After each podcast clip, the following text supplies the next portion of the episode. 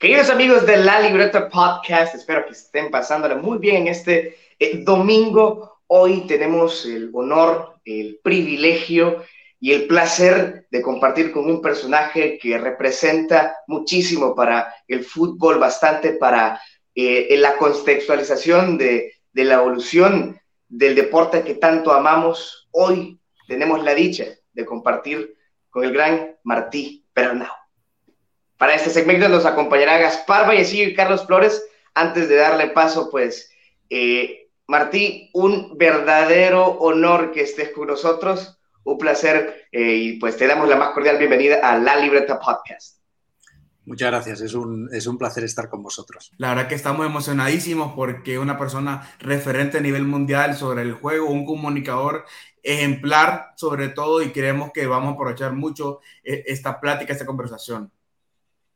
Un gusto, libreteros, y la verdad que es un día muy especial, eh, un honor poder contar con Martí y con nosotros en este día para poder hablar de fútbol, poder hablar de, eh, creo que tomaré uno de los títulos de una de sus obras, de la evolución táctica del fútbol, obviamente, y también poder compartir y, y podernos llenar de bastante enriquecimiento de parte tuya, Martí, y obviamente que la audiencia hondureña y toda la gente que nos escucha fuera de Honduras conozca bastante de ti, porque la verdad, eh, eh, yo he leído tus obras, eh, igual Gaspar, igual Faco, y bueno, encantadísimo, encantadísimo de poder conocer un poquito más de eso de ti. Muchas gracias. comencemos por, por, por partes que enriquecedor también, no solo, no solo tener a un gran periodista, Martín, no solo a un gran literato, sino que, pues, si nos vamos, si nos remontamos hace muy poco, no hace muy, muy poco, pues estuviste en el atletismo, ¿no? Y quizá por, ahí arranca esta pasión por, los deportes, por el deporte vivo. Leíamos que, pues, también influenciado por, tu señor padre, eh, decidiste también, eh, o al menos fue de a raíz de eso, ¿no? Que nos empezó, te empezó, mejor dicho, a, o empezaste a disfrutar, ¿no? Lo que es el deporte, el salto de valla quizá eh, representa bastante para, para, tu juventud.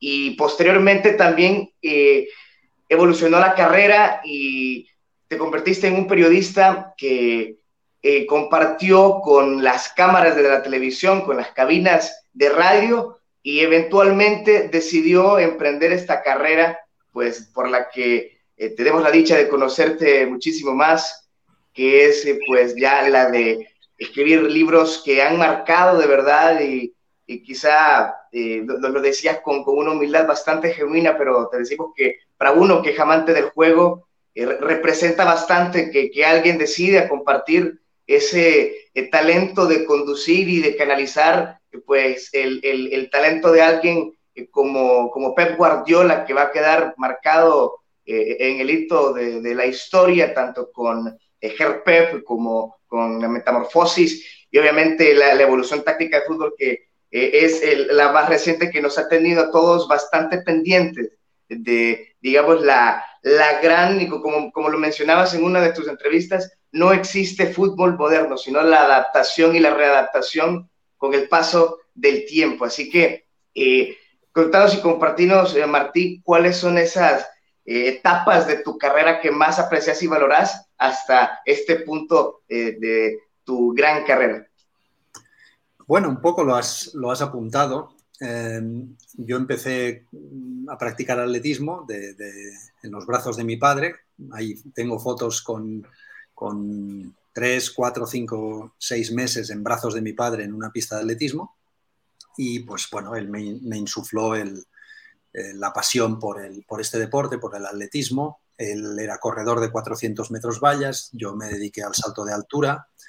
Bueno, practiqué todas las especialidades del atletismo en realidad y bueno, conseguí pues una serie de, hitos con el atletismo que me formó como deportista, me formó em, también en, pues, en, esos, en esas esencias humanas que el deporte te, te, regala si eres capaz de, aceptar el regalo, las cosas buenas, las malas, el esfuerzo, la resiliencia, la, resistencia a las, a las derrotas, etcétera, etcétera.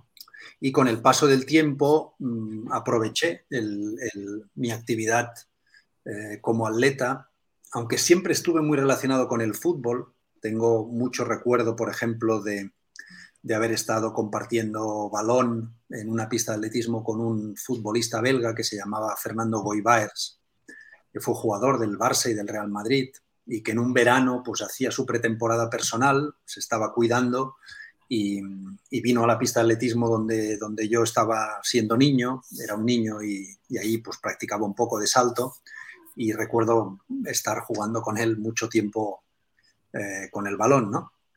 Eh, en cualquier caso, bueno, aproveché mi actividad como deportista para, para entrar en el mundo del periodismo. Allí me encontré con grandes maestros, Alex Botines y Alfonso Soteras especialmente. Me, me inculcaron un conocimiento del fútbol que yo no tenía, porque no lo había practicado. Comencé a trabajar como periodista especializado en cualquier tipo de deportes.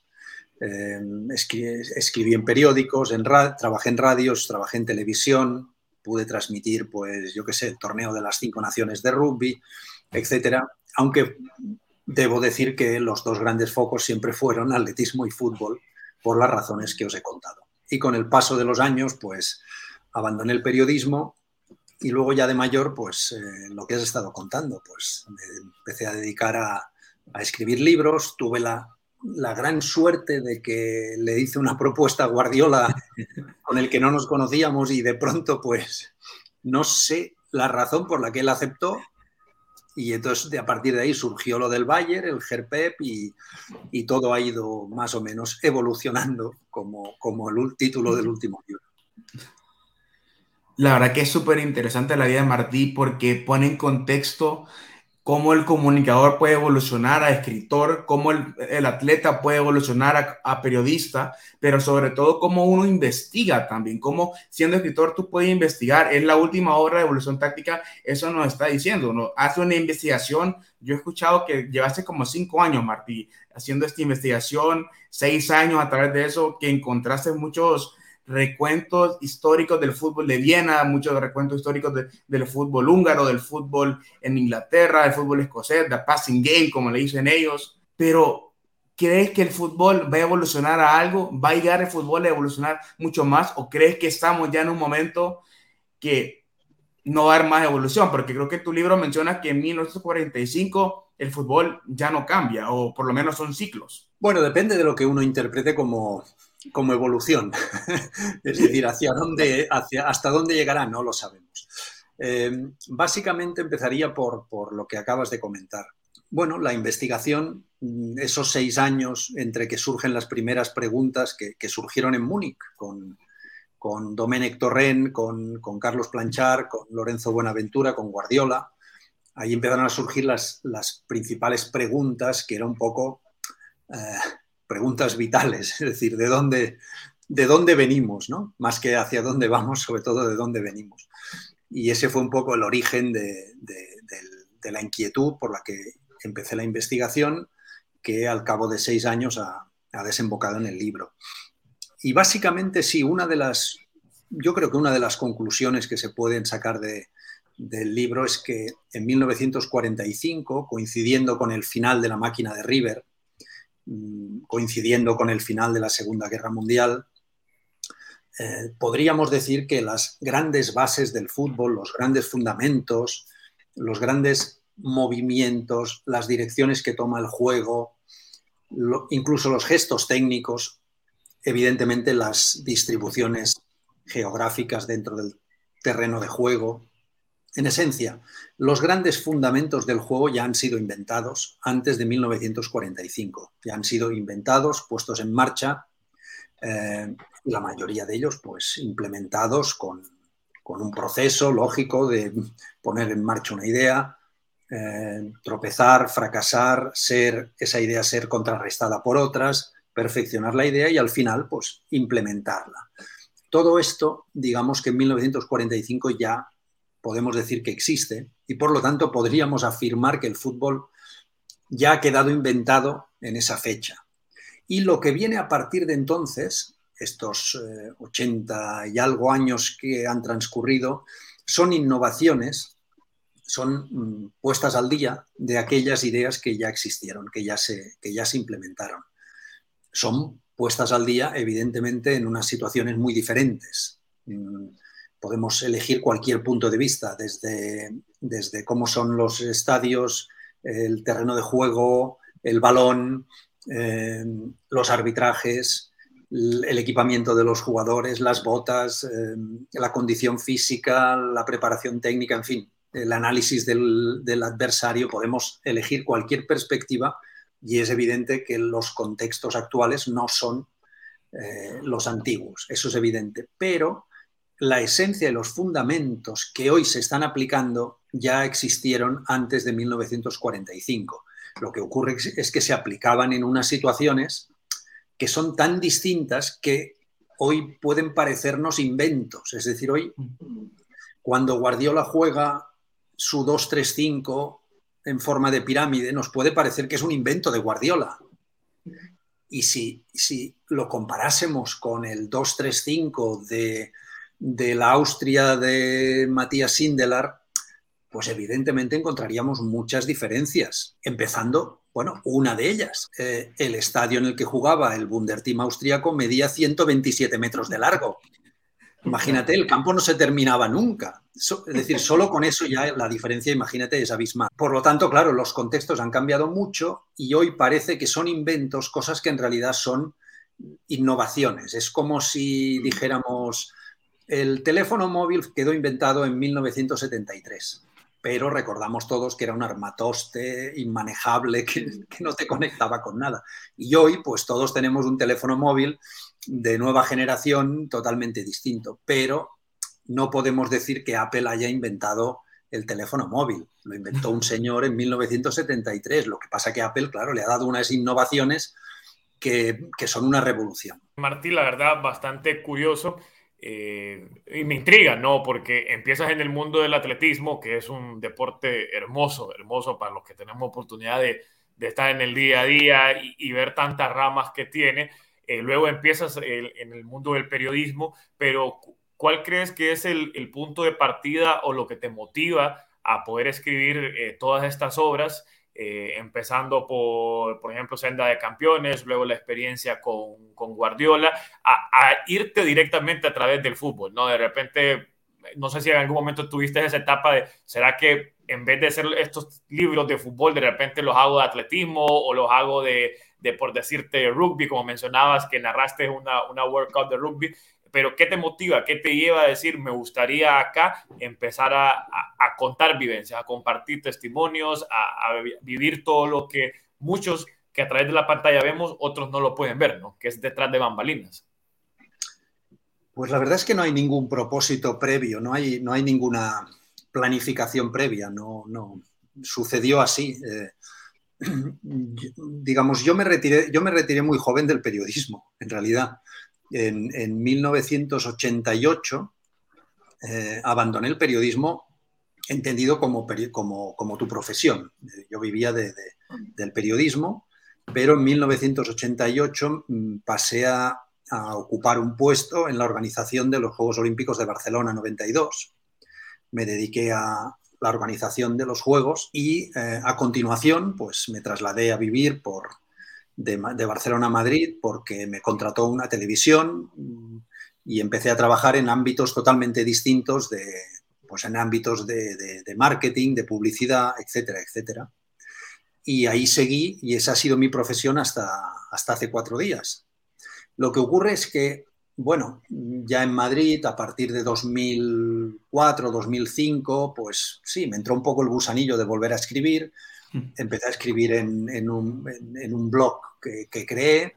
Eh, entonces algunos medios de comunicación me pidieron que empezase a colaborar, empecé a colaborar y eso fue como una bola de nieve y llegó aproximadamente 2008-2009 y de pronto me di cuenta que, casi me ocupaba mucho más, mucho más de mi tiempo las colaboraciones periodísticas, aunque yo no vivía de eso, que no mi propia profesión. ¿no? Eh, y bueno, pues una cosa llevó a otra. De pronto un verano pensé, hice unos reportajes sobre una serie de jugadores prometedores de la Masía del Barcelona. Mm, pensé que ahí había un, tema que no se había explorado, que no se había trabajado. Eh, y pensé, bueno, pues este, esta serie de reportajes realmente los podría ampliar investigando cómo trabajan en la masía. Es algo que no se ha explicado nunca, podría hacerlo. Eh, bueno, y surgió esa idea y lo comenté con un amigo.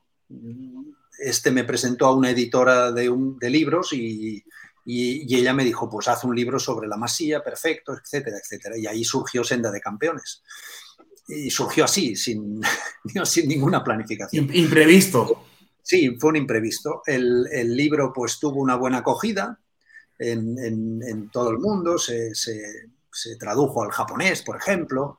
Eh, tuve la gran suerte, claro, que eso fue una coincidencia, que, que salió el libro publicado y a los cuatro días eh, se vio aquel podio del balón de oro de Messi, Xavi, Iniesta. Claro, pues era como la gran eclosión de, la masía. Y bueno, me quedé con el gusto de qué bien, esto de hacer libros es muy, pues muy gratificante, muy bonito, etcétera. Y estuve tiempo dando vueltas sobre, a ver, bueno, ya una vez terminado esto, a ver, ahora el siguiente de qué va. Y di vueltas y entonces, pues hombre, mis experiencias en Juegos Olímpicos, como atleta, como organizador, em, campeonatos del mundo de fútbol, el de Argentina de 1978, que yo era un niño, pero ya fui de periodista. En fin, vas dando vueltas a ideas y no me salía nada. Estuve un par de años eh, totalmente fracasando, vamos. Recuerdo hablar con, con, mi esposa y pues no sé, no sé de qué, de qué hacer el libro. Y era como un, nada, no había ninguna idea. Y de pronto... No fluyen las ideas ante esa sequedad, de pronto un día el Bayern anuncia que Guardiola eh, ficha por, por, ellos. Y dijimos con mi mujer, hombre, pues es una oportunidad de oro para irnos unos meses a Múnich y ver, y ver cómo le va. Yo pensando en, pues nos vamos a Múnich, la familia, unos, unos cuantos meses, tres, cuatro meses, vemos los partidos, que no costará mucho comprar las entradas, ver los partidos y algún día, pues a lo mejor tengo la suerte y puedo tomar un café con Pep y, me cuenta un poco de cómo lo ve y a lo mejor con eso se puede hacer un libro y tal. Bueno, pensé, mira, pues es así, podría ser una idea. Llamé a un amigo que es Manel Estiarte, que es el, brazo derecho de Pep, se lo conté. Waterpolista.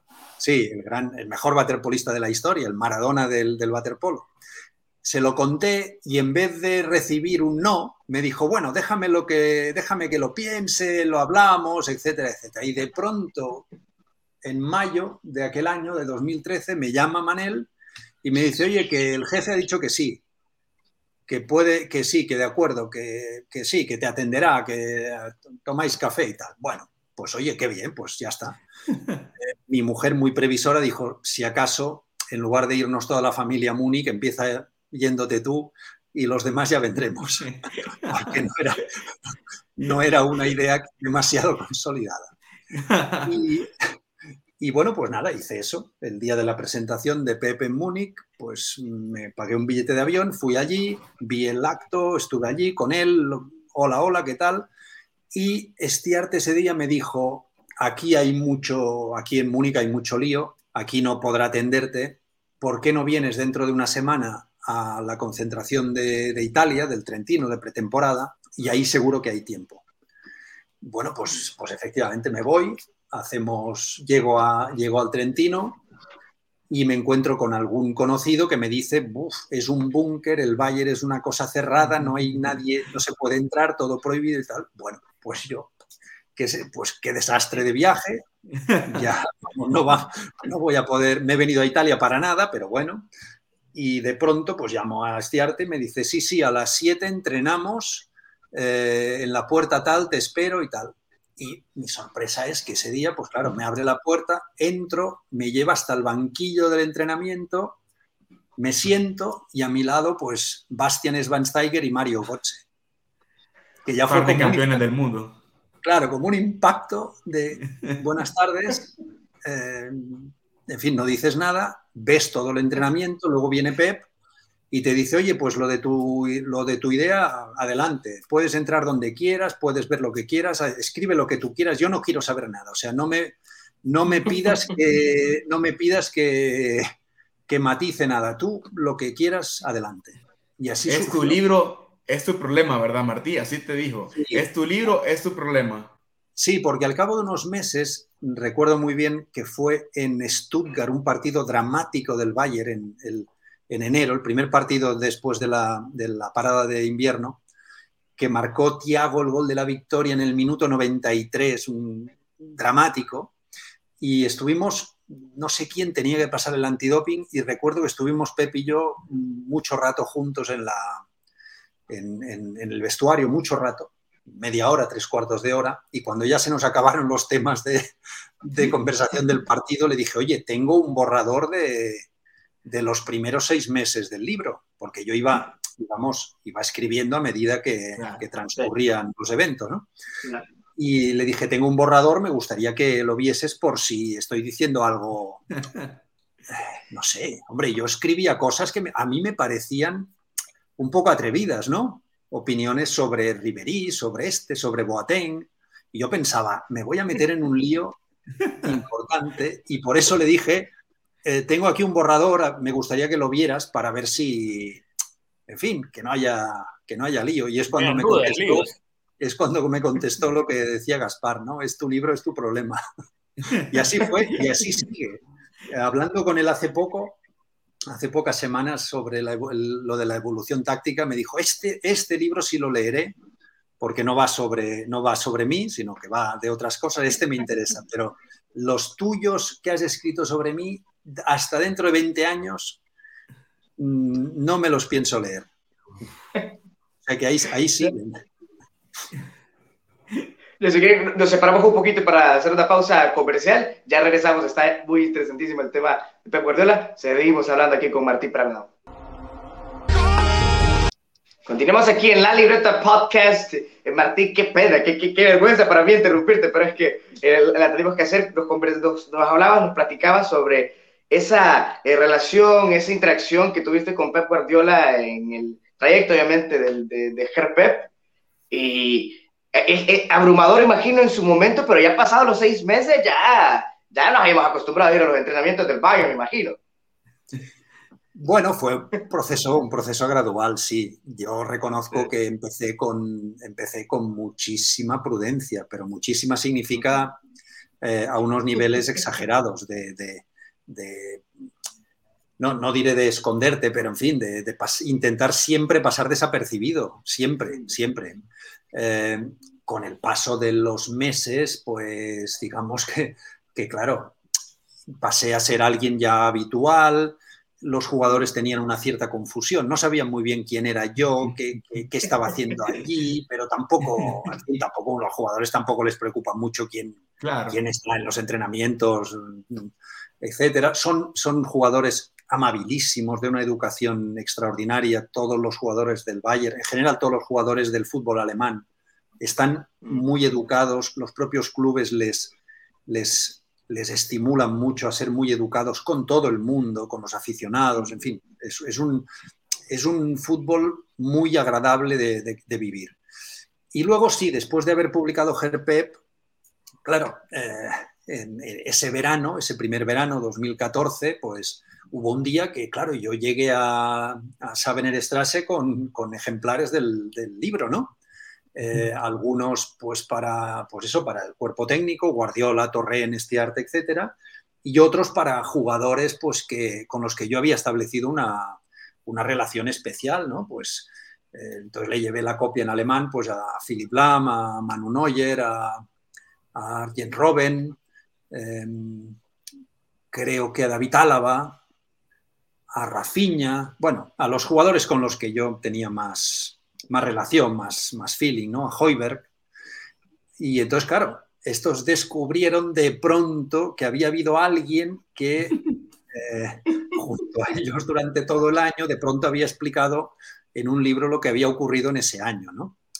Eh, bueno, por suerte, yo reconozco que fui con bastante temor, porque pensé, como alguien se enfade porque, yo qué sé, porque lo que lea sobre él no sea conveniente, aquí vamos a tener un lío, ¿no? Sí. Pero, pues, pues, o no lo leyeron, es una posibilidad.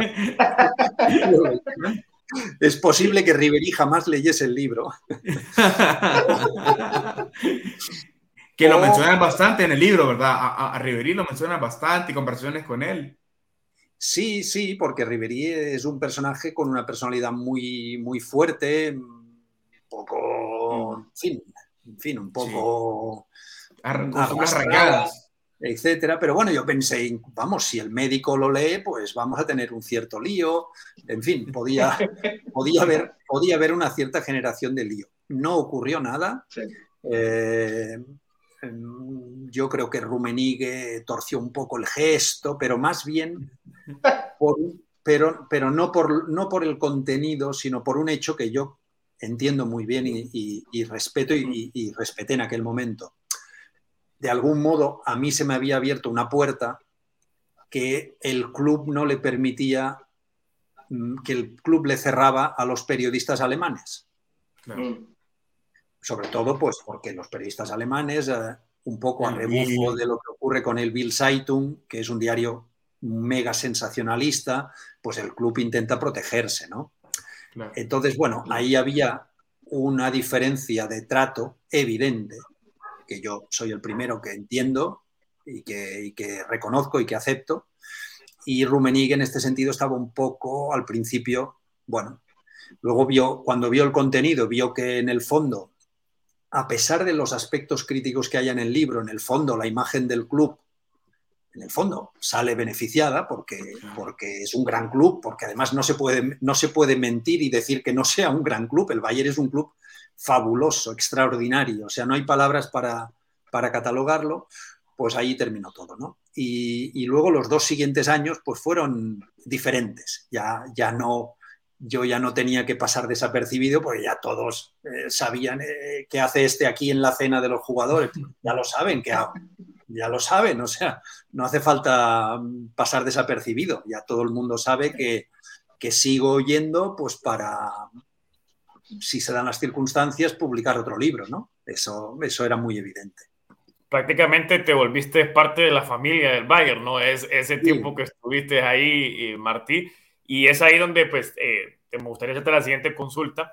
Eh, ¿Cuál crees que es la diferencia, bueno, a nivel del día a día, ¿no? De lo futbolístico, del entrenamiento. Sabemos que para Pep pasar de España donde fue su primer, no experimento, no que su primera prueba de fuego, obviamente, con, con el Barcelona, y luego pasar a un club, eh, diría que cerrado, no como el Bayern, pero tan estricto en muchas cosas, pues sabemos la cultura alemana que, ha dominado ¿no? en ese sentido y se ha diferenciado sobre el resto de Europa. Eh, ¿Cuáles crees que son las diferencias de ese Guardiola que tuvo que adaptarse a como era en España a como cuando llega en Alemania? Eh, mencionabas que el jugador alemán pues es, más, es, es agradable, eh, al mismo tiempo es bien, bien reservado con el tema de las entrevistas, de darle acceso a las personas de afuera porque se protegen mucho. Sabemos que el periodismo hoy en día, especialmente el periodismo deportivo, se ha vuelto bien sensacionalista, ¿no? Entonces, eh, volviendo a la pregunta, no creo que me desvió un poquito, ¿cuál crees que son esos conceptos, e, esas variaciones dentro de lo que es el entrenamiento que tenía Pep en España a enfrentarse a una nueva realidad? Y, lo agarras, como dicen, recién salido del horno, no recién llegado de la Alemania, ¿cuáles fueron esas dificultades o esas diferencias que se encuentran entre el entrenamiento español y, el alemán? Bueno, básicamente eh, él, se había formado en el Barça, se había formado en la Masía y cuando él asume el primer equipo del Barça, por más que sea un gran reto, un gran desafío, por más que el equipo que había dejado Rijkaard lo había dejado en una mala posición en la clasificación, pero con unos buenos jugadores. Por más que eso fuese un reto inmenso, no dejaba de ser un reto que él mm, ponía en marcha en su casa. Seguía siendo la masía, eh, jugadores, pues Xavi, Iniesta, Messi, Piqué, Busquets, Pedro, formados en la masía, que conocían eh, perfectamente cuáles eran los propósitos metodológicos del entrenamiento, del juego, que lo que, lo que Pep les decía en los entrenamientos era algo que ellos comprendían con facilidad. Eh, lo que ocurre en Alemania es completamente distinto. Es como el adolescente que por vez primera sale al extranjero y evidentemente se topa con una realidad diferente de la que él está acostumbrado a vivir en casa con sus padres. Se topa con un club muy peculiar, con una personalidad propia muy potente, como ya he dicho, un club fabuloso, pero una personalidad muy potente Eh, el eslogan es mía san mía, nosotros somos nosotros, ya eso te, está indicando lo que significa.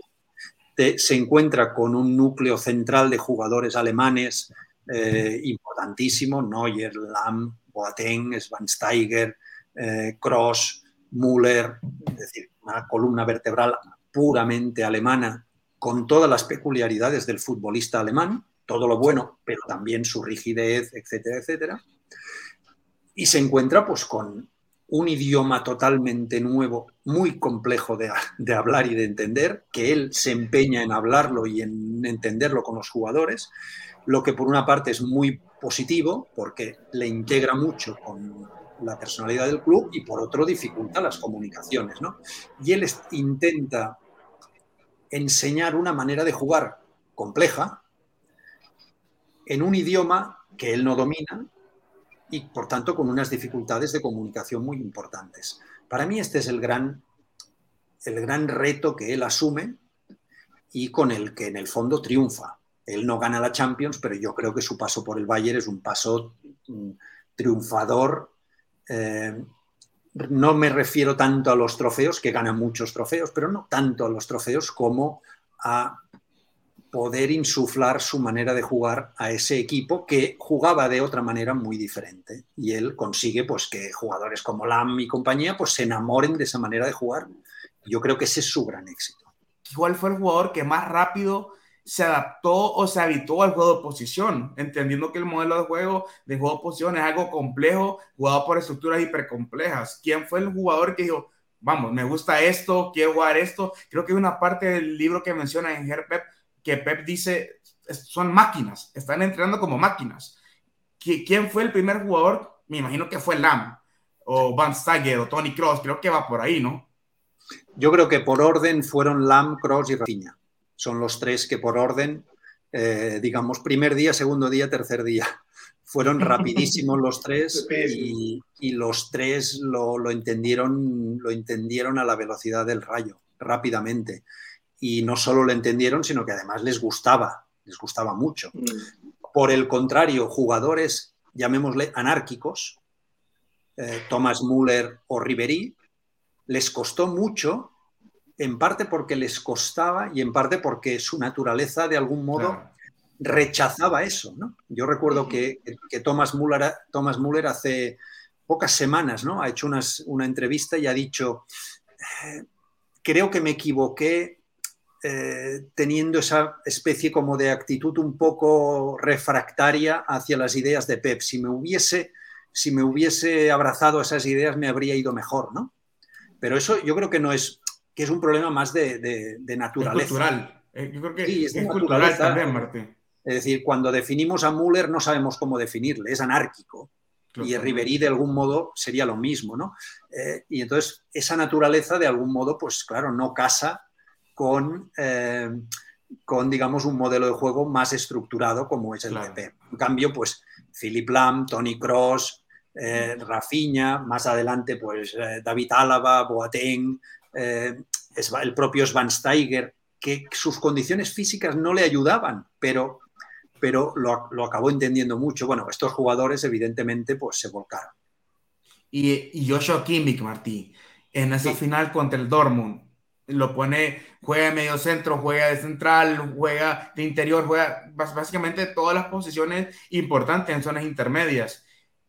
¿Por qué Pep confiaba tanto en él? ¿Qué vio Pep que no miraban otros entrenadores o qué sentía Pep respecto a Kimmich?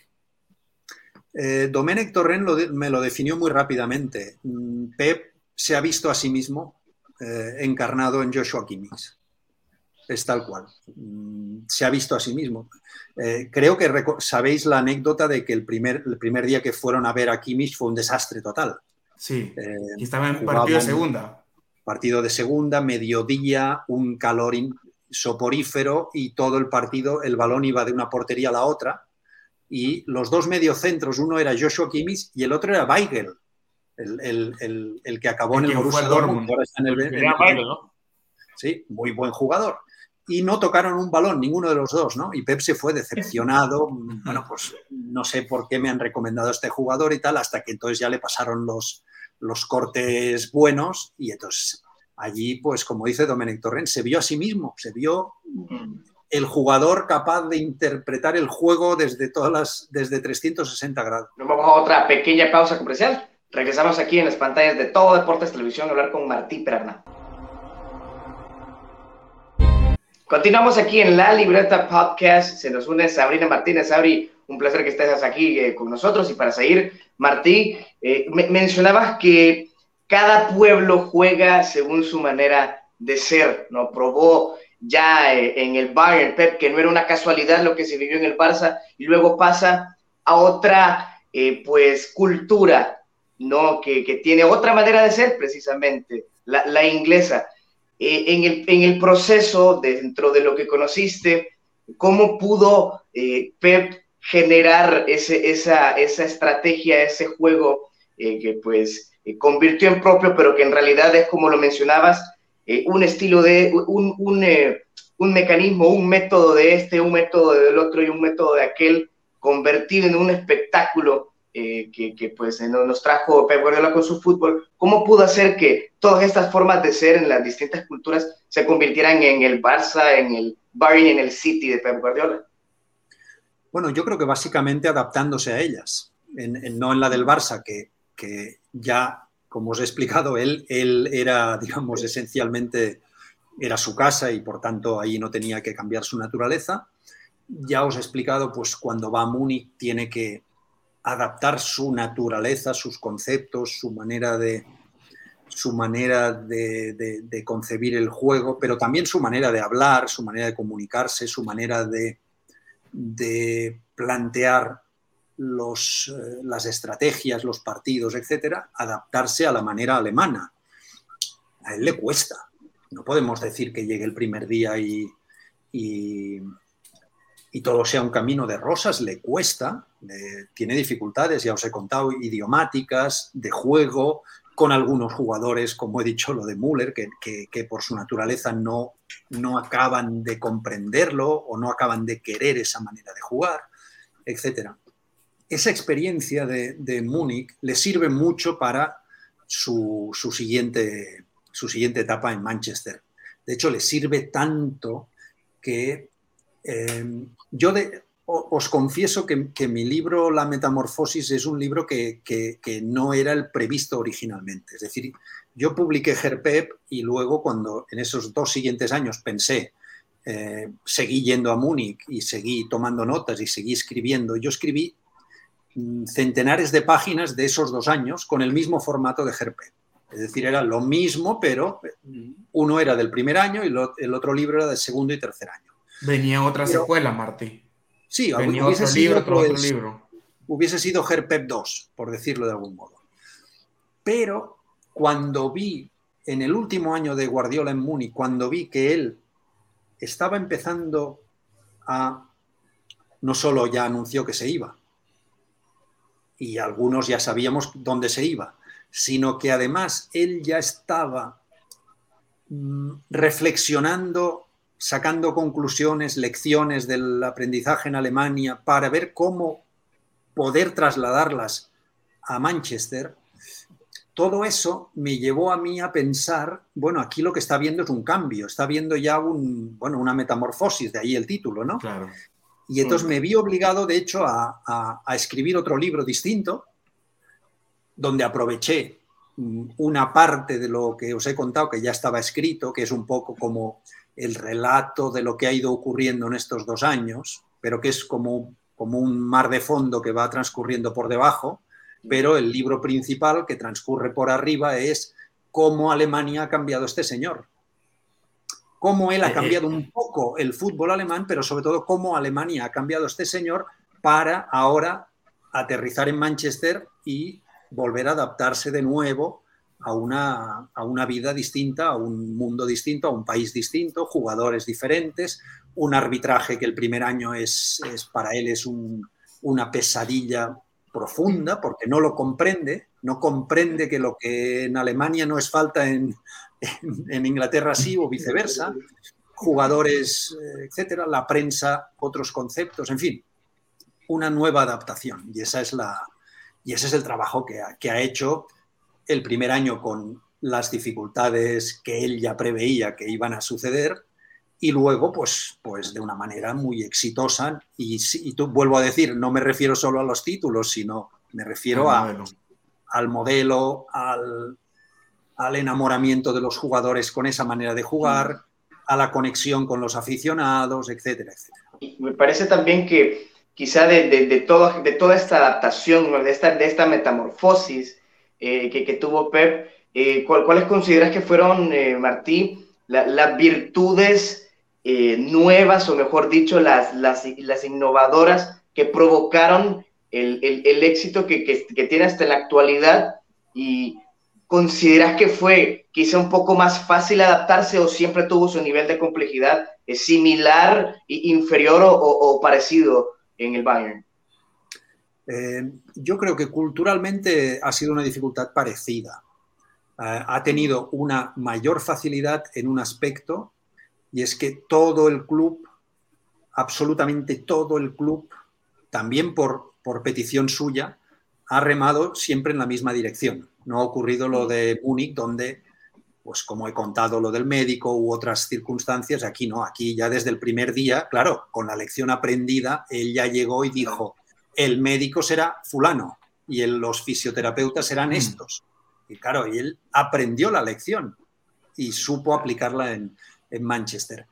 Eh, quizá mayores dificultades con, con, la prensa, mayor dificultad competitiva en, en, Inglaterra que en Alemania, eso es indiscutible, pero por otro lado, más facilidades pues, en, en que los jugadores han sido la mayor parte de, elegidos por él, ya son gente muy adicta a esa manera de jugar, etcétera, etcétera. Sí.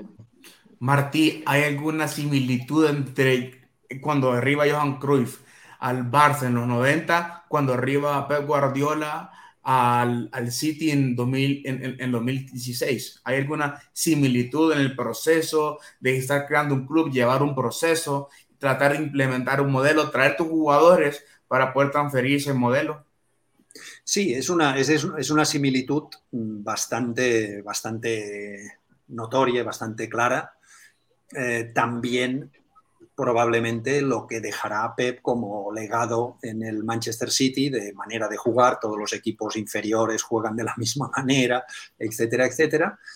Pero también hay que reconocer que Cruyff llegó a un Barça, mmm, digamos, que rondaba con el fracaso de una manera bastante habitual y Pep llegó a un City que ya llevaba unos cuantos años de rodaje, con, primero con Mancini, después con Pellegrini, donde las cosas habían empezado a, funcionar bastante bien, gracias a que pues, Chiqui Begiristain, como director deportivo, ha sido una pieza clave en, en este claro. proceso. ¿no? Pero sí, son, dos, son dos modelos, dos maneras de actuar y de incidir en la vida de un club muy potente, tanto el de Cruyff como el de Pep. Sí. Bueno, en el libro Senda de Campeones, donde usted describe la teoría del caos aplicada al fútbol. Esa parte me, me, gustó bastante. Y bueno, para los que nos, para nuestros televidentes, la teoría del caos, pues implica que eh, pequeños cambios en las condiciones iniciales de, pues, de, un proceso va a producir grandes diferencias en su desenlace. Entonces, en base a esto, mi pregunta es que si puede describir, describir alguna situación como concreta en la que usted eh, experimentó o fue testigo de esta serie de cambios que, que, que, realizó Pep, ya sea en el Bayern o en el City, y cómo tuvo impacto esos pequeños cambios en un desenlace, ya sea pues en un partido o en una planificación, un microciclo, mesociclo, algo así. Bueno, yo digamos elegiría un, sí, un ejemplo que sería el del Bayern, eh, en el primer entrenamiento que se celebró en el Allianz Arena con público, eh, quedó muy claro que Tony Cross era un jugador esencial para Guardiola y él empezó a, en los primeros rondos, en los primeros ejercicios del entrenamiento, delante de todo el público, empezó a cambiarle la manera de perfilar el cuerpo que Tony mm, tenía durante, durante aquel ejercicio, porque él ya buscaba eh, tener a un jugador que eh, ejerciese como mediocentro guardiolista, que es pues... Mm. Eh, más, más posicional. Sí, lo que es, lo que es Busquets en el Barça, lo que, lo que fue después Xavi Alonso en el Bayern, lo que es eh, Rodri en el, en, el, Manchester City. ¿no? Eh, eso, esos primeros ejercicios de, alrededor de Tony Cross provocaron que eh, un cambio profundo porque recordemos, el Bayern jugaba no con un mediocentro posicional, sino con dos mediocentros, que eran Javi Martínez y Bastian Schweinsteiger, y con ello ganaron la Copa de Europa. Habían ganado poco, poco antes. Pep cambió estos dos por uno, y además cambió dos, tipo Javi Martínez Schweinsteiger por Tony Cross. Eh, es decir, que ese cambio, que era al principio solo de Tony, perfílate de un modo distinto, en el siguiente paso fue, Tony, tú eres el único medio centro del equipo. Y el siguiente paso fue en, el minuto 15 o 20 de la Supercopa de Europa contra el Chelsea de Mourinho. Fernando Torres le está ganando la espalda en todas las acciones a Tony Cross y entonces con Domenech Torrent piensan que quizá Philip Lam se adaptará mejor a esa posición, cambian a Tony Cross como interior, ponen a Lam de medio centro y Lam se convierte de pronto en, no sé cómo decirlo, en, eh, pues eso, en el nuevo Guardiola sobre el césped. Eh, en la eclosión, en, la eclosión del juego de posición.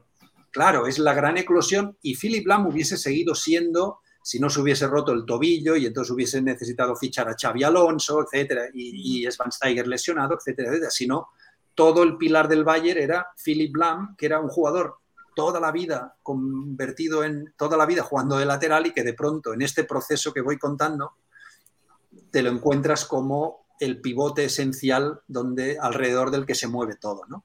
Digamos que ese sería un bueno, pues un ejemplo de lo que de lo que de esa teoría del caos que va evolucionando y que va llevándote a, pues a, consecuencias inesperadas en el fondo.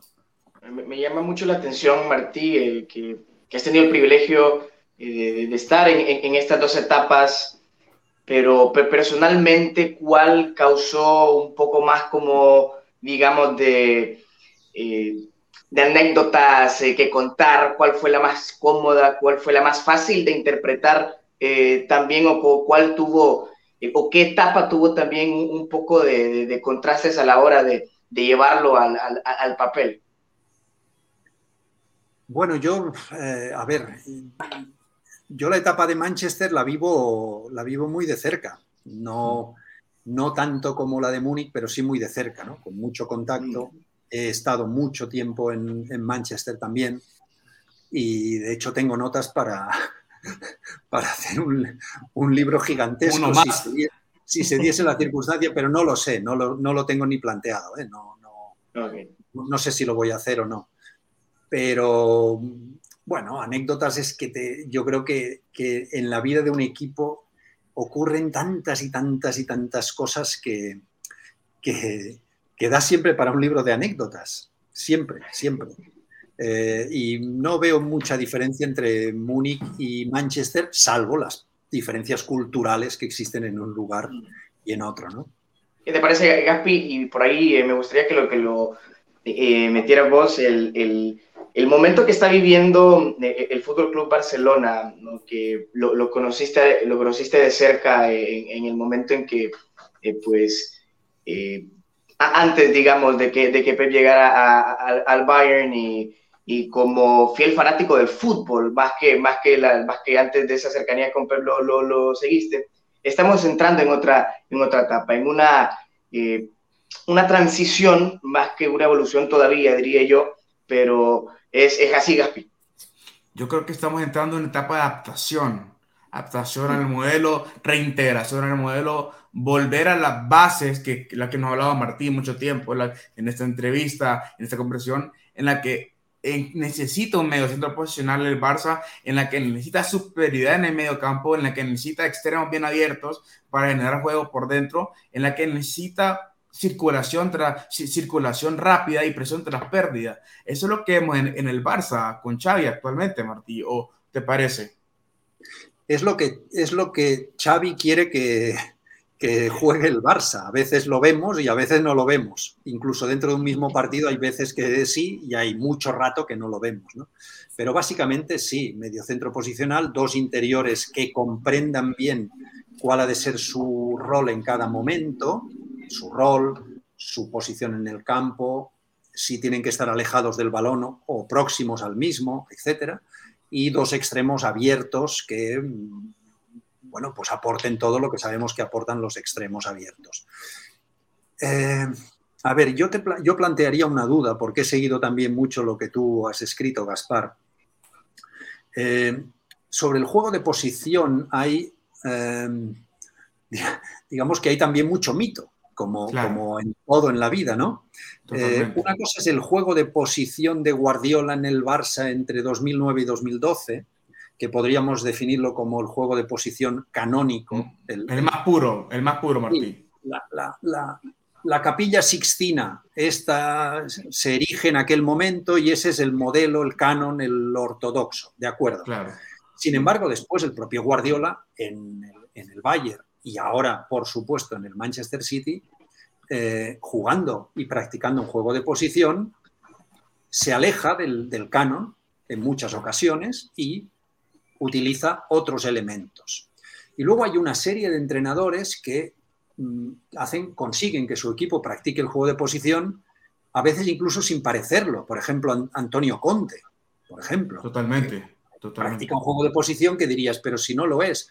Y, en realidad sí lo es, pero bueno, tiene una orientación vertical, tiene, tiene una predisposición muy defensiva, que un poco a lo Herbert Chapman, que engaña al contrario, en fin, Martí, pero ahorita que tú hablas de, Antonio Conte, la Italia Antonio Conte en 2006 practicaba mucho juego de posición. Muchísimo. en, en, el europeo, muchísimo. Y fue muy difícil para la gente identificar esto, porque Italia, como tú dices, tenía un juego muy vertical, salía muy rápido de la zona de presión, pero tenía conceptos y preceptos muy principios de juego de posición. Tenía los interiores muy posicionales, tenía extremos muy abiertos, incluso tenía hasta un falso 9 con Graciano Pelé. Entonces, yo creo que la comprensión del juego posicional, perdón, del juego posición, que son dos cosas diferentes, la comprensión juego, de juego posición tiene que ser en base a cómo yo me muevo con la pelota y qué hago el momento después que pierdo el balón, qué hago momento con balón y momento sin balón. Al final, el juego de posición no es tener el balón por tenerlo, o no solo me dicen, tengo el balón de esta forma y solo de esa forma tengo que tenerlo, no. Puedo hacer juego de posición de diferentes maneras. Lo vimos con el Bayern de Pep que sus extremos se metían por dentro. Cuando íbamos a pensar en el Barça, que sus extremos iban por dentro. Entonces, eh, a lo que, a lo que vas tú con la modernización o la evolución de juego de posición, es que seguramente vamos a tener en el, en el próximo equipo de Pep o que siga eh, Pep en el City, vamos a tener una evolución del mismo o incluso lo estamos viendo un poco con el Barça de Xavi, que, que, incluye o que incluye a Dani Alves en las zonas intermedias, cosa que ya hizo Pep también en, el Bayern, cosa que ya hizo Pep en el City con Sinchenko. Entonces yo creo que la comprensión del modelo va más a los, a los intérpretes que a los mismos principios muchas veces. Sí, estoy, yo estoy de acuerdo. Eh, Juan Malillo cree que va a tener mucha más influencia en, el, en lo inmediato el ritmo y las intenciones, las intencionalidades de los jugadores que todos esos modelos rígidos que a veces eh, vemos y leemos mm, con, muchas, con muchos diagramas y muchas flechas y muchas posiciones, pero que a lo mejor son demasiado estáticos, demasiado que buscan demasiado una, una aproximación a ese modelo ortodoxo que os comentaba, a ese canon, a esa capilla sixtina, cuando en realidad si tú ves hoy el Manchester City, que evidentemente practica el juego de posición, pero lo que practica pues es un, es un juego con mucha fluidez, con mucha armonía, con mucha rapidez, eh, también al mismo tiempo con mucha paciencia, con mucho intercambio de, de posiciones, con que te genera una cierta dificultad de comprensión de a lo que están jugando. Es decir, que el propio juego de posición, el propio Guardiola practicándolo, ha cambiado desde su modelo ortodoxo canónico a un modelo mucho más flexible y difícil de interpretar. Y yo creo que esa es una evolución normal que ha hecho Pep y que, y que hacen otros entrenadores sin ninguna discusión. Paradigmas, o sea, alguien que quiere evolucionar como Pep, no, no, creo yo que se quiera quedar solo con lo que, con lo que aprendió primero, con lo que ha tenido muy de cerca él en, la Masía, en Cataluña. No, quiere adquirir nuevos principios, nuevas culturas y a través de esa adquisición eh, transferir, transferir. Yo creo que vamos a tener al final una posición en el City que seguramente estamos a punto de ver una presión muy alta, un juego muy rápido, pero también una posesión muy, muy fluida, una circulación muy, muy alta también. Bueno, el, digamos que el, estudio de del fútbol a lo largo de la historia te, indica que los grandes equipos han buscado algo que es, eh, que es maravilloso, pero que es imposible de conseguir, que es eh, conseguir integrar eh, todos los grandes conceptos en su juego para conseguir el, fútbol perfecto, lo que antes se, denominó el fútbol total. Eso no lo ha conseguido nadie, no lo consiguió ni la máquina de River, ni la Hungría de Puskas, ni, ni el propio, la propia Holanda de Cruyff, ni, ni, los propios equipos de Pep. Todos los equipos tienen defectos, son humanos y, y todos tienen siempre alguna grieta, ¿no? Pero hay algo que les, que, es común a todos ellos, que es ese, ese espíritu de buscar la perfección y la integración de todo dentro del equipo, ser el que, el que mejor ataca, el que mejor defiende, el que mejor transita, etcétera. Todo eso sabiendo que nadie lo va a conseguir. Eh, Martí, ha sido un, un, honor. Difícilmente yo encontraría las palabras correctas para definir lo que ha representado para un servidor y estoy segurísimo que tanto para Gaspar como para Sabrina y Carlos que nos acompañó y Julio que está desde producción eh, también. Y aprovechando que estás acá, eh, los libreteros, los eh, seguidores de la libreta son fieles, pues, personas que quieren saber más sobre el juego. Para cerrar y para enviarle también un saludo afectuoso a, a nuestros seguidores, ¿cuál es la manera correcta o la forma que, que más se disfruta para poder conocer y poder entender el juego y, tal vez también así vivirlo mejor, tanto como un fanático, como un analista o como un comunicador del fútbol? Pues yo pienso que, eso depende de la naturaleza de cada uno. Eh, el fútbol no es más que un, juego, un deporte, una actividad que practican una serie de mujeres o de hombres que mm, conecta con nuestras emociones como, individuo, como, como, colectivo, como sociedad. Eh, decías antes pues, que cada pueblo juega según su manera de ser, creo que es una evidencia empírica muy evidente, y lo que gusta en un país puede no gustar en otro, lo que gusta en una ciudad, en, en una parte de, de, de, una ciudad no tiene por qué gustar en otra parte de la ciudad, pero no en el fútbol, eso ocurre en cualquier otro, en fin, cualquier otra actividad humana, ¿no? yo creo que la manera de disfrutarlo es eh, conectar la naturaleza del individuo y del colectivo con la manera de jugar del equipo del que estemos hablando. Martí, ha sido un enorme placer. Nuestras caras creo que lo reflejan y, lo transmiten. Ha sido un placer tenerte con nosotros y como dice Carlos aquí eh, desde atrás, esperamos verte pronto en las playas eh, de Honduras, en una, en una pues en el futuro. Ha sido un honor. Pues muchísimas gracias, ha sido un placer hablar con vosotros. Gracias, Martí. Esto ha sido la Libreta Podcast. Nos reencontramos, eh, pues, eh, sí, como siempre, con una edición de nuestro programa cada domingo aquí en las pantallas de Todo Deportes Televisión. Ha sido un verdadero placer.